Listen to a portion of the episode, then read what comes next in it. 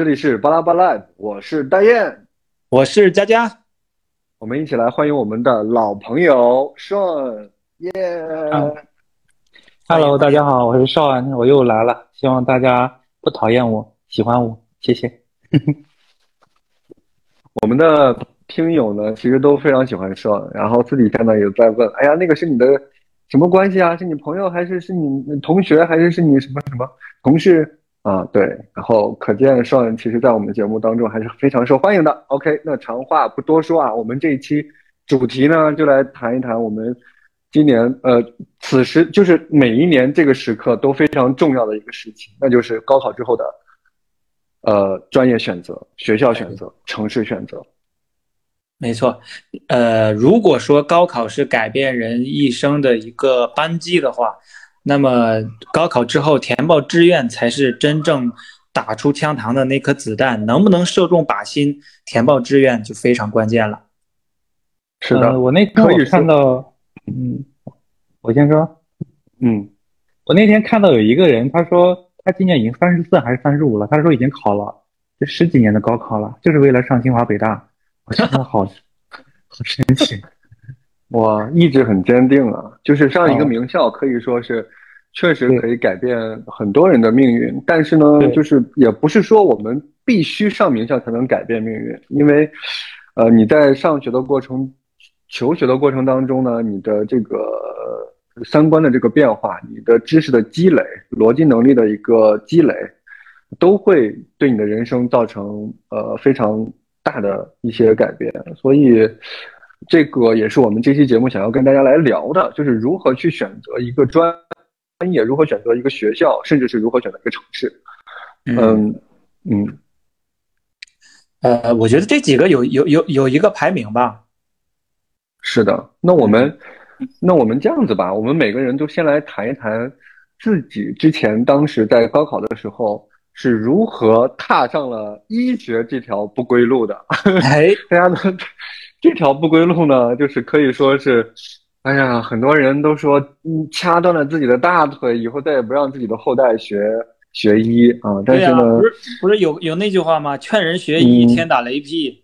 真的真的是 啊，再加上又我们又是学医，哎，今天请到上也是因为他也是学，而且他学的是临床啊，我们学的是预防。对，可以说是，呃，学医当中两个都是挺。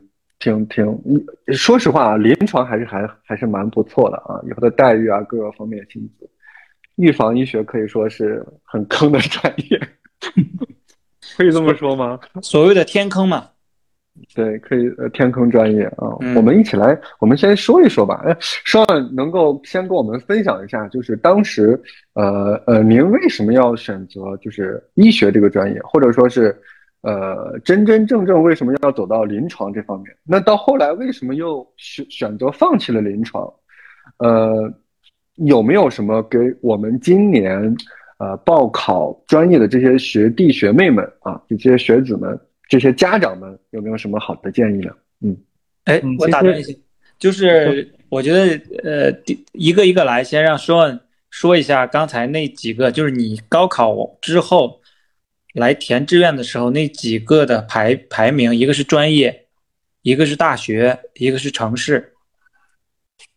呃，因呃，这个我不知道怎么讲啊，因为呃，因为当时的话的话，因为因为我们都在都在那个我们在河北省嘛，其实说出来也没关系，因为当时出现了一个叫 EPA 和 EPB，呃，佳佳你那时候还有没有啊？我都不知道这是两个什么东西。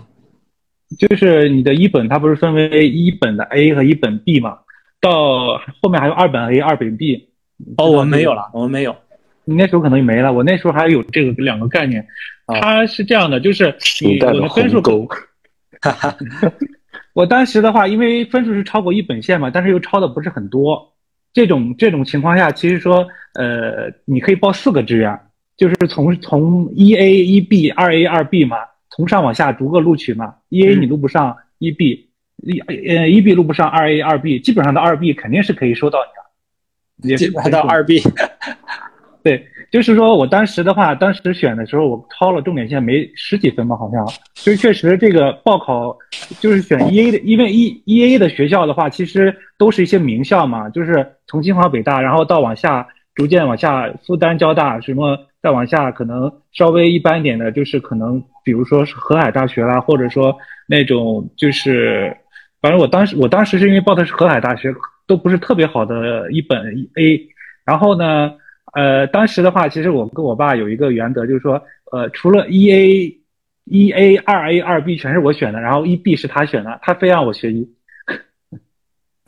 哦，就是说，其实，嗯，其实当时还有个小插曲，你知道吗？就是在临，就是志愿其实已经报了之后呢，马上第二天就是说你还可以改嘛，就是第二天可以改。当时我当时的话，那天晚上我想了一个问题，就是想了一下，我还是不想学医。我就是第二天早上跟我爸妈说了一下这个事，我爸妈说，呃，你改吧，我不管了，反正不是很开心嘛他们。然后后来到学校之后呢，跟我们班主任说了一下这个事，班主任呢说了一下，呃，就是说说他他问我说你有没有跟父母说这个事，有有没有跟父母商量这个事？我当时理解的就是有没有跟父母商量定这个事儿，因为我父母没有管我选什么。然后呢，我我我班主任理解的就是说我有没有。就是跟班跟父母商量这个事儿，这个我表达清了吗？后来我班主任就这么说那么说，反正说要不说你别改了，怎么怎么着的。后来呢，其实我当时是鬼迷心窍的，以为 E A 的河海大学我能上，你知道吗？当时真的就是，真的是一门心思鬼迷心窍在河海。嗯，所以就是在一呃在一 B 这个事上，我当时没有没有没有改嘛，就你河海大学报的也是临床吗？不是河海大学，就是 E A 一 E A 二 A 二 B 全部都是工程类，甭管电子计算机，就是那一类吧。嗯嗯，啊，这样子就是咱先不管一一 A 啊 B 啊什么的，就是你当时报专业，就是你的先后顺序，因为就是你就是你你你的择择业顺序是什么？有没有考虑就是考虑学校的成分多一点，还是说专业成分多一点？然后，因为当时有没有考虑当当时我倾向于是往江浙方向走，因为我的很多亲戚都在上海或者南京啊，所以我的所有的方向都是往那个那个江浙方向走。反正不是南京的，就是上海的。可能上海可能分数不够吧，可能没报上海。我记得我印象中只有唯一的一个，对，呃，又在本省的，又是医学院的，本省的，嗯，所以所以上了。所以说，呃，有时候挺阴差阳错的，我觉得。上了之后肯定就很不愿意嘛。我当时当时我都想过，真的要退学，真的要退学过这个事。后来，呃，其实吧，我觉得我后来，呃，其实慢慢的喜欢医学，还是挺感激我的一个病理老师的，因为他，他真的是把我就是对医学这个兴趣能培养出来。但是呢，他毕竟是病理老师嘛，他说你如果不想学临床也没关系，将来你去转别的都可以啊。后来我因为在因为。呃，临床的学生有一门课叫卫生学嘛，我我其实是对呃几大卫生都很感兴趣，尤其是毒理这一块吧，很感兴趣。所以说我在呃填报研究生报考研究生的时候，我毅然决然直接转到工位，没有任何的考虑空间。嗯嗯，就很你没去毒理啊？不是，独立和几大卫生是一是一个体系啊，但是就是说你劳动卫生、环境卫生其实是独立的一个应用吧，我觉得。对我那个工位这方面就是一大方法，那就是流行病卫生统计，一大技实验技术，那就是独立。嗯，对对对，是这一块。然后其实我后面在学的过程中对流行病统计，呃，也感兴趣，但是其实感兴趣程度是不及独立和几大卫生的，就说实话。哦，所以说你当时在考虑。你的学校的时候，首先先考虑了你的这个关系都在江浙、上海这方面，然后你就报这方面的学校多一点啊。但是呢，具体专业来说呢，就是报了很多的工程类的。但是那个时候呢，可能也不是特别，就是特别坚定说必须上工程或怎么样，对吧？对对对。但是反正当时有点必须的，嗯，当时是非常不想去上医，其实。嗯，当时必须的就是非常不想上医，那结果就是上医。其实的话，其实可能有个小插曲，就是说，其实我高考的时候，我的生物跟化学呢，基本上都是考满分的，你知道吗？这两科我非常强。嗯嗯。但是我化学一般都是到后面都是，比如我我忘记什么时候开始学化学，大家都会很喜欢。然后尤其是生物，好像只学一年，那那一年好像大家生物就就就是都很喜欢，然后就各种的那种喜欢什么什么什么基因什么这那个的，什么基因型啊。那个时候，其实我其实我高中物理学的不好，但是但是我确实就是不想去医院，包括到现在为止，我都不想不想踏入医院。说实话，嗯嗯。这这是可能我也不知道这是什么原因吧？可能我觉得那个，当然，当这就是每个人的这个选择嘛，每个人的背景不一样嘛，对吧？嗯嗯。那那因为当时有没有总结出来一套？有没有总结出来？对目前来说，学子，你的学弟学妹，如果让他们再去进行一个呃选择的话，有没有一个排序的顺序？比如说学校优先，还是地区优先，还是专业优先？我觉得首先要看你自己，就是说有没有一个规划，就是喜欢什么吧。比如说，你像我这种就是特别不想当医生的，真的就不要千万别进这个坑了。或者有的人可能，比如说有的人特别不想当老师，你千万师范类的就先别选了。我觉得，哎，对吧？对，师范给我们一个非常好的一个建议，就是说，我们先可以不去考虑我们喜欢什么，但是我们一定要想清楚自己不喜欢什么，这个是一个非常好的一个避坑方式，对吧？嗯。对，那那其次呢？那你对那个学校或者说是城市有没有什么建议呢？嗯，学校和城市，说实话，我觉得这两个有点是绑定的意意思，就是说，一般越好的城市，越好的学校，一般也会在那里。这是那也不一定啊。那有一些，比如说北京、上海，其实它有很多，就是说，因为有一些可能，比如说我够着普通地区的二幺幺，比如比如说哈，咱也不是说，呃，那那咱就咱就。不举例子了吧，因为是不是容易被激活啊？咱就不举例子，因为有有一些内地的，有一些有一些学校，我知道二幺幺，即便是二幺幺，可能它分数没有那么高，但是呢，明白。北京的非二幺幺，它的成绩可能要比那个还要高。那你是，那你建议是选择好的城市，还是选择好的学校？我现在觉得还是选城市吧，因为我觉得，因为其实高考不是独木桥，因为你到这个。城市来之后，还是你的眼界和世界还是比你在二线城市要好一点。因为你比如说你在上海的话，呃，他们有些人会先去一个呃东华大学啊，或者说上海理工啊，就是这种不是特别呃不像复旦交大那么一线的那种学校嘛。他们在呃读完一年之后，他们有一个翻盘的机会，还可以去考。嗯，就是就就相当于其实你。嗯，多上了一年本科嘛，这个其实也是划算的。你可你可以再去考。我们有些同学就是，呃，就是说就是不是同学了，应该是呃师姐吧。我记得她以前她是东华大学的，她考了，她读了一年之后就考了复旦的公位。嗯，好吧，那双莹给了我们很两两个非常好的 tips，一个就是考虑自己不喜欢什么，第二个是考虑。好的城市可能要优于好的学校啊，只是可能啊，不是说绝对的啊。如果说两个都在比较好的情况下，可以优先考虑城市这个。但是，但是我觉得也不一定说现，因为这是以前的政策，我不知道现在有没有这个政策，大家还是要打探一下。而且，呃，不一定说每个城市都有这个政策，可能上海有可能北京就没有，或者广州可能也没有，这个我就不是很清楚。这个是，其实我跟你的想法是差不多一致的，就是说。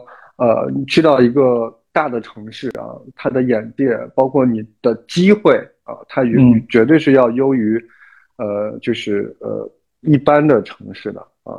嗯，城市肯定是有好的，有一般的啊，它的资源绝对是不一样，它站的角度不一样，所以就导致你到最后你拿到的数据，你看到的信息，你结识到的人脉都不一样。是，所以说，是，呃，第一学历。目前来说，其实第一学历是不存在的哈，因为目前我看网上有很多信息在抨击这个第一学历。其实教育部根本就没有承认，就是说第一学历，我们国家的教育部只承认最高学历，但是有很多，呃，他就会觉得就是第一学历有多么的重要。但在我眼里，我个人感觉就是说，第一学历是我们那个时候刚刚步入社会的一个所在的城市。如果说那个时时时间咱们有这个机会去到一个大的一线城市的话。你的那个三观，你的就是你的这个世界观绝对是呃是要更好一些的啊，是是要更好一些的。当然这也不是说绝对的，因为即便是在呃呃比如说哈是内陆城市哈，呃呃呃不是也不能这么说，比如说是在一个一般的小城市的话，可能你也会遇到更好的老师啊，拿到更好的资源，这个也是有可能的啊。但是呢。就相比之下，只不过是你在一线城市的这种机会更会更大一些啊，得到的这种视野信息会更信手拈来一些，尤其是你的这个人脉圈，到时候，呃，包括你看我们现在走到博士阶段、硕士阶段，都会发现，呃，有很多好的呃资源啊，好的朋友啊。也都是呃本科时所结交的啊，所以，呃，我这一点还是蛮赞同的啊。那佳佳你，呃，刚才上说说的这些，你有什么要补充的吗？或者说是有没有什么好的经验跟我们分享？啊，就刚才说的那几个因素，我觉得首先，呃，要清楚自己的定位。如果比如说你能明确自己是一本线以上的。嗯，你你肯定是要先选学，先选学校。我肯定是要先选我，很明显是一本的学校，那就要跟二本学校差区分开，这样是差一个明显差一个级级别的。那如果你觉得自己在一本学校里再选，嗯，具体哪一个的时候，可能是要看一下你家庭的资源，就跟刚才顺说的一样啊，他的亲戚朋友。在江浙一带有，以及这个城市的城市的资源，跟你自身能不能就是把所有的拳头力量都用在刀刃上了？比如说你的呃有一部分人脉是在就在华北，那你就去北京和天津这两个城市。嗯，再再其次就是我觉得其实对于高考来讲。嗯，专业并不是第一位的。我觉得高考可能它更多的反映是你这个家庭实力，还有你的当时所能获取的教育资源的，或者说你当时发挥的一种状态的一个一个展现。真正能够让你呃跟其他人区分开的，也不是靠选择能区分开，而是说真正的是你背后的家庭资源给予你的支持。或者说社会资源给予你的支持，你你唯一能靠自己选择决定的是你在高考之后，呃，读完本科之后读硕士或博士的时候，你自己能够靠我自己的能力啊，或我在后期发展一些属于自己的，呃，这些点和方向。是，嗯，有一点我觉得我是很赞同的，就是，呃，专业。不是，就是可以往后放，就是专业可以，因为本科其实它对于你的这个专业，呃，不是要求那么高，因为本科学习感觉还是通识一点啊，还还是比较通识，只要你选对大方向就可以。比如说，你以后就想往那个媒体行业，或者是以后，呃，我喜欢那个医。医疗，那我就往医学方向，就是往这个大方向走就行。比如说，我就喜欢去做医生，但是我就上不了临床，没关系啊，你可以走其他的呀，比如说有护士啊，或者是走麻醉呀，走影像啊，走儿科都可以。所以说，就是你只要选择一个大方向就可以啊。比如说工位这个方面也是啊，走检验检疫，走任何专业，甚至你到最后你都可以走到工位这个这条路上来。嗯，那所以说就是呃呃就是。就是专业的选择，在高考这个在这个领域，可以是往后排的啊，可以往后排。然后佳佳刚才也说了，就是在选择学校或者是选择地区的时候，要考虑自己家庭因素。呃，这个这个确实是一个很现实的一个方面，就是呃以后不管你找工作也好啊，不管说是你以后就是呃需要争取某一些资源也好，如果是有。呃，朋友家庭能够帮你去争取到的时候呢，呃，就是人熟是个宝嘛，啊，嗯，至少比在一个人生地不熟的地方，你到最后只能靠自己，其实呃，还没到那个时候啊，还没到那个时候。哎，我补充一下，就是说我们刚才说的这些呢，只是说对于大多数人来说，如果有这些倾向的话，可能成功的几率比较大。也不排除说那些精英啊，就靠自己能够打拼出一番天地，能能杀出一条路来的这种情况，就说对于普罗大众来讲，我们还是觉得这种可能是最节省时间和嗯成功几率最大的方式。是，嗯。嗯，那你有没有还有还有没有一套，就是说目前想要给这些呃，就是择业的或不不是择业，就是择校的这些学生，有没有一个就是你觉得呃可以直接帮助到他们的一些小妙招？我觉得就是说，其实呃有些时候呃就是这个学校也不要看排名啊，真的是你要真的想了解这个学校，还是要找这个学校。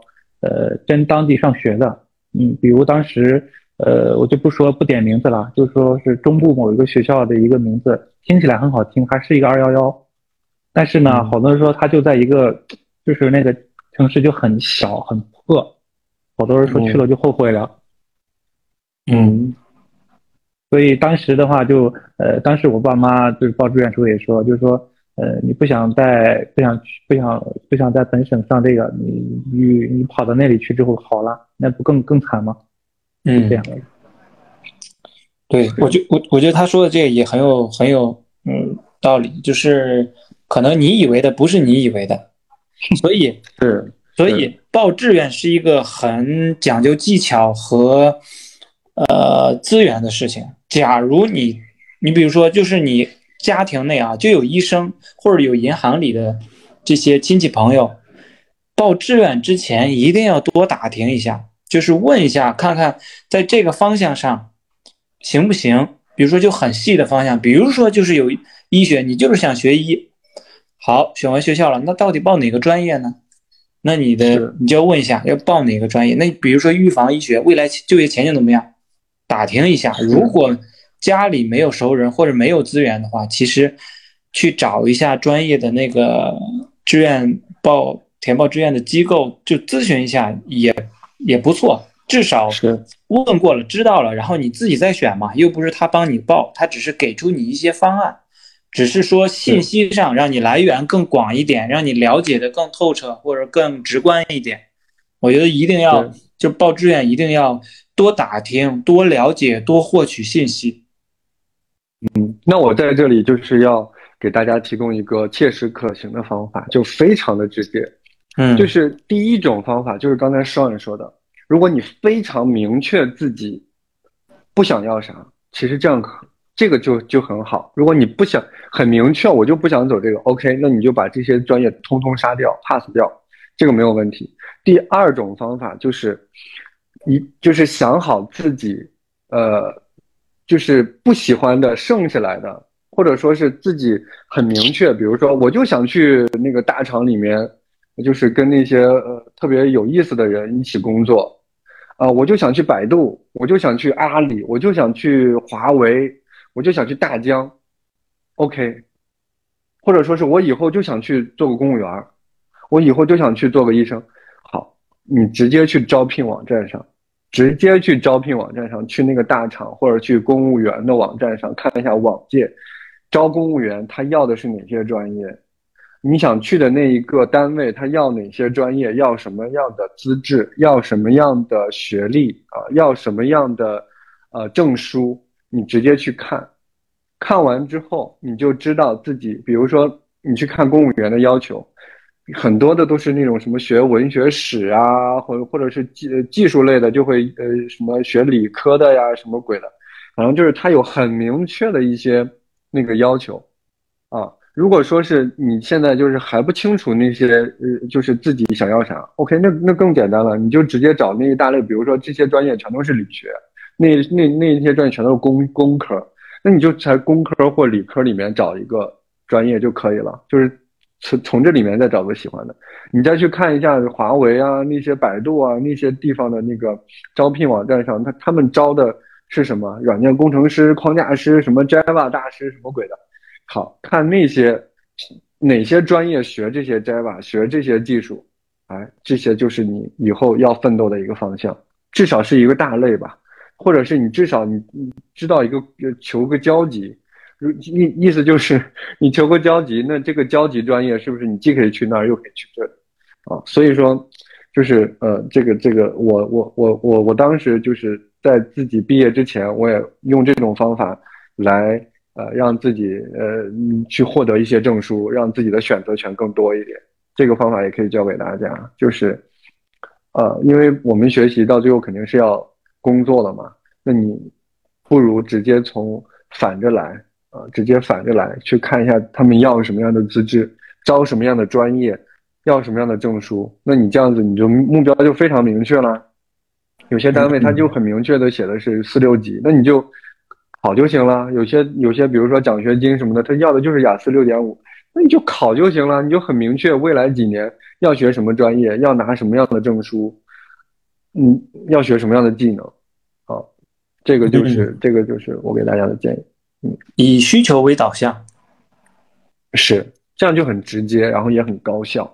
然后今年再说又是一个，呃，反正就是高考难度，我看也挺有意思的啊。每个省份也都不一样，希望就是呃，大家在选专业的时候呢，一定要就是多方面的考虑，多方面的收集信息，呃，多方面的去总结自己的一些特点。就像刚刚佳佳说的，就是找一些机构做一些测评。这样也挺好的，不是还有那种什么十六人格测试吗？就看一下自己到底是内向的还是外向的，到底是喜欢做决策还是做技术，去还是说去做细节的分析，还是说去喜欢搭一些流程框架？因为你做你自己，哎，对我当时有个老师跟我说的还挺，我我我觉得还挺受用的，就是说，呃，你知道自己的擅长或特点也挺好的，就是但是你在校园里面，你完完全全可以放开手脚去做自己不擅长的事情。去训练自己，探索自己，哪个不擅长，哪个没有做过，你都可以去做。但是，把你自己真正了解完整之后，你到了社会上就一定要去做自己擅长的事情，这样你才会游刃有余。同同样，你也才会热爱这份工作和热爱生活。不然的话，你做的都是自己痛苦的事情，岂不是很 很难受？自己活这一生干嘛呢？对不对？让自己难受吗？嗯，没错。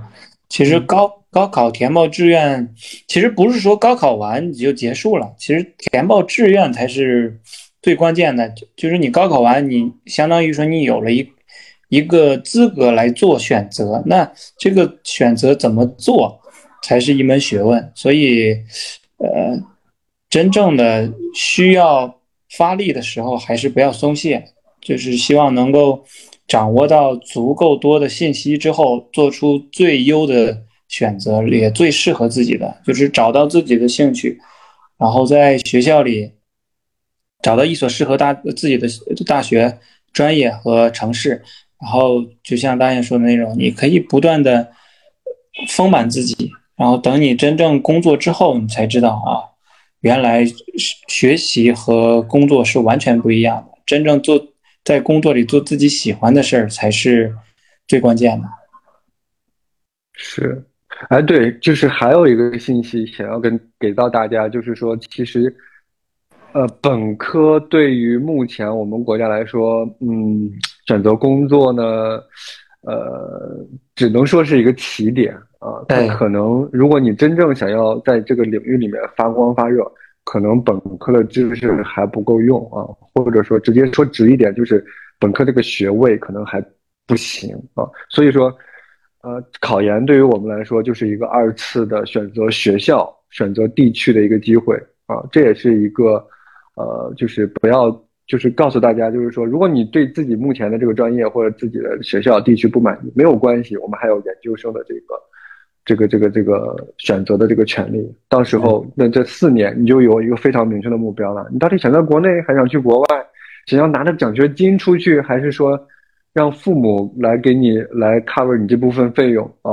所以，呃，保持这种战斗心，高三的这种战斗心，保持这种斗志。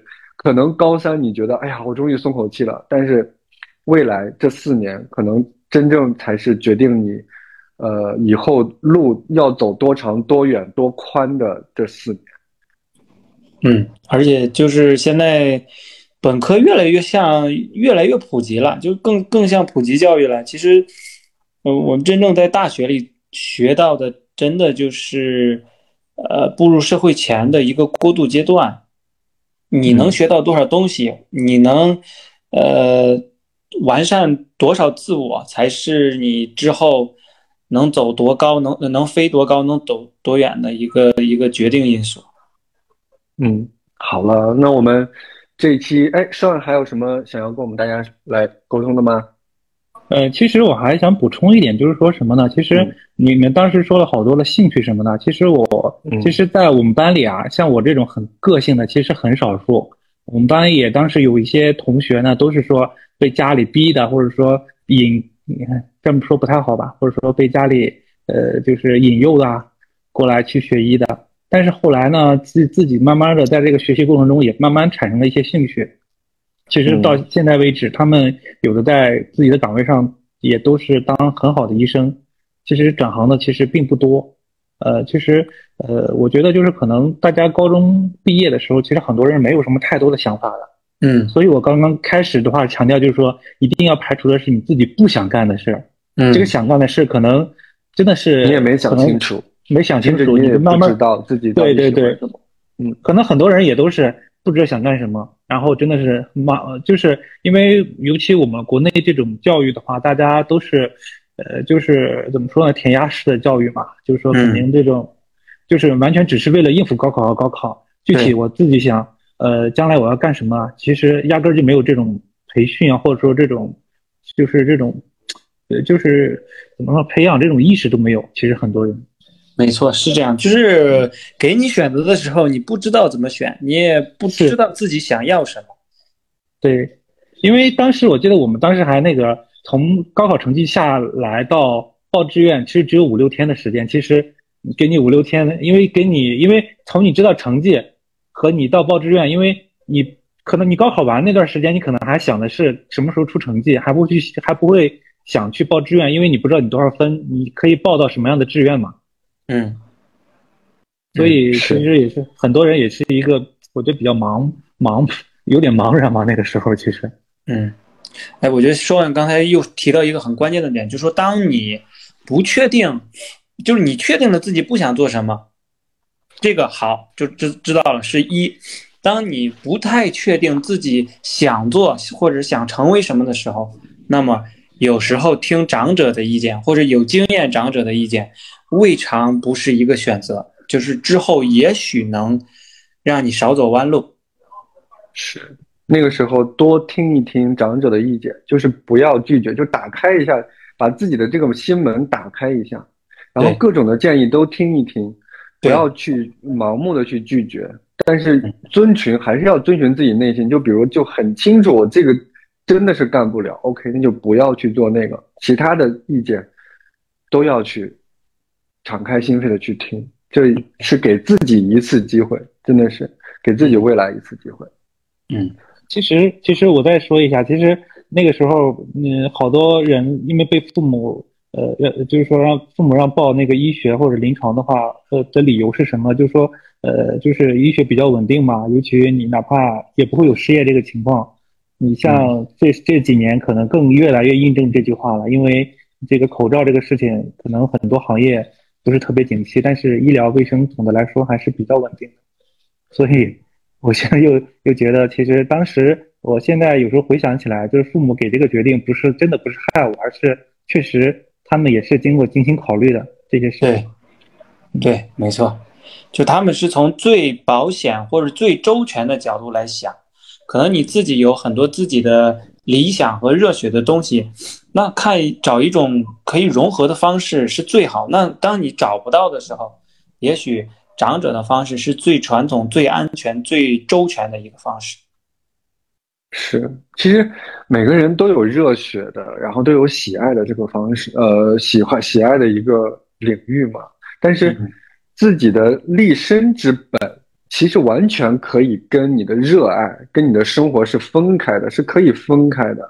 不是说我一定要做我热爱，你越热爱这个事情，有可能，比如说我喜欢旅行，但是让你旅行作为你的。立身之本的时候，你可能就会讨厌了。对，没错。让当你让你用用你喜爱的东西来成为你的营生的时候，也许你会很痛苦。因为我那个我有些喜好摄影的朋友，他们说，呃，他们不是喜好摄影了，他们是真的是以摄影为生吧。他们说，呃，平时出去旅游的话，坚决不想带很沉的设备，只带一个手机就 OK 了。嗯，就是很讨厌看到这个摄像机、摄影机。嗯，是。像这种，如果是真的是入坑了拍摄，哇塞，它的不同的镜头啊，然后什么什么全画幅、半画幅，什么胶片呐，好好像 都都是有非常多的讲究的啊。对，什么加什么偏光镜啊，什么鬼的，主要是你，主要是你，因为你要出去旅旅行，自己去玩的话，你还要背个很背的很沉的相机，或者带个三脚架，你不觉得去爬山很累吗？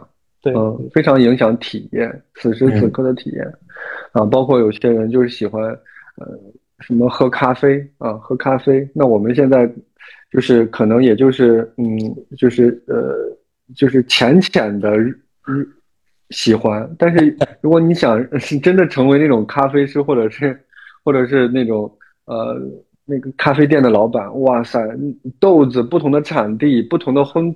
烘焙程度不同的烘焙深度，呃，再加上不同的这种处理方法，可能你的味道都不一样。你到最后你要呈现出什么样的？哇，这个还是挺让人抓狂。嗯，不是他已经，其实你到那个阶段，先不谈喜好的问题，他如果有成本在里面，或者有其他的那个店员跟你一起在这儿的话，你就要考虑生存的问题。也许你觉得是什么曼特宁这个是最好的咖啡。但是你不可能把这个最好的咖啡给到所有人喝，因为它不利于你盈利，这就不能成为按照你爱好的那个方向来做这件事儿。是，又要节约各种各样的成本，然后豆子的选择，那你那个时候要节约成本 啊，反正是是蛮痛苦的。所以我们说了这么多，就是还想要跟大家说，还是要保持自己那份热爱。你的选择绝对不会，绝对不是说因为你这一次选择。你的人生就此就定格了？不会，绝对不会。你的人生才可以说是刚刚开始。你你热爱的东西，你完完全全，你看我的师弟啊，他直接从预防医学跳到了中国传媒去学电影去了。你敢信吗？这就是就是，如果你抱有那份热爱，你完完全全可以走到通过自己的努力，再走到你喜欢的那个领域。同样，你的喜欢也不会因为你的选择而改变。比如说你喜欢医学，你完完全全可以去搞互联网啊，你完完全全可以去写代码，然后将互联网跟医学进行一个完美的融合。现在就会产生了各种各样的什么网络互联网的医疗啊，什么人工智能医疗啊，这不都是你发光发热，就是展示自己技能的舞台吗？嗯，所以嗯，希望大家在自己这今年选择高考的时候，想就是慢慢的去了解自己，认识自己。啊，就刚才双跟佳佳给大家提供了那么多的建议，呃，做好那么一两步就可以了，问心无愧，然后把自己的选择变成最好的选择，这才是我们应该做的。嗯，好，那我们这期节目就到这里吧。如果大家有任何的问题呢，可以直接私信给我们，我们非常乐意解答大家。对于高考的一些困惑，尤其有一些家长，如果是有一些想不开的问题，也可以跟我们来进行一个沟通。毕竟我们，呃，在选择就业啊、选择城市、选择职业这方面，还有那么一点点的小经验。我们希望这一点小经验能够帮助到大家。那我们这期节目就到这里吧，拜拜，拜拜，拜拜。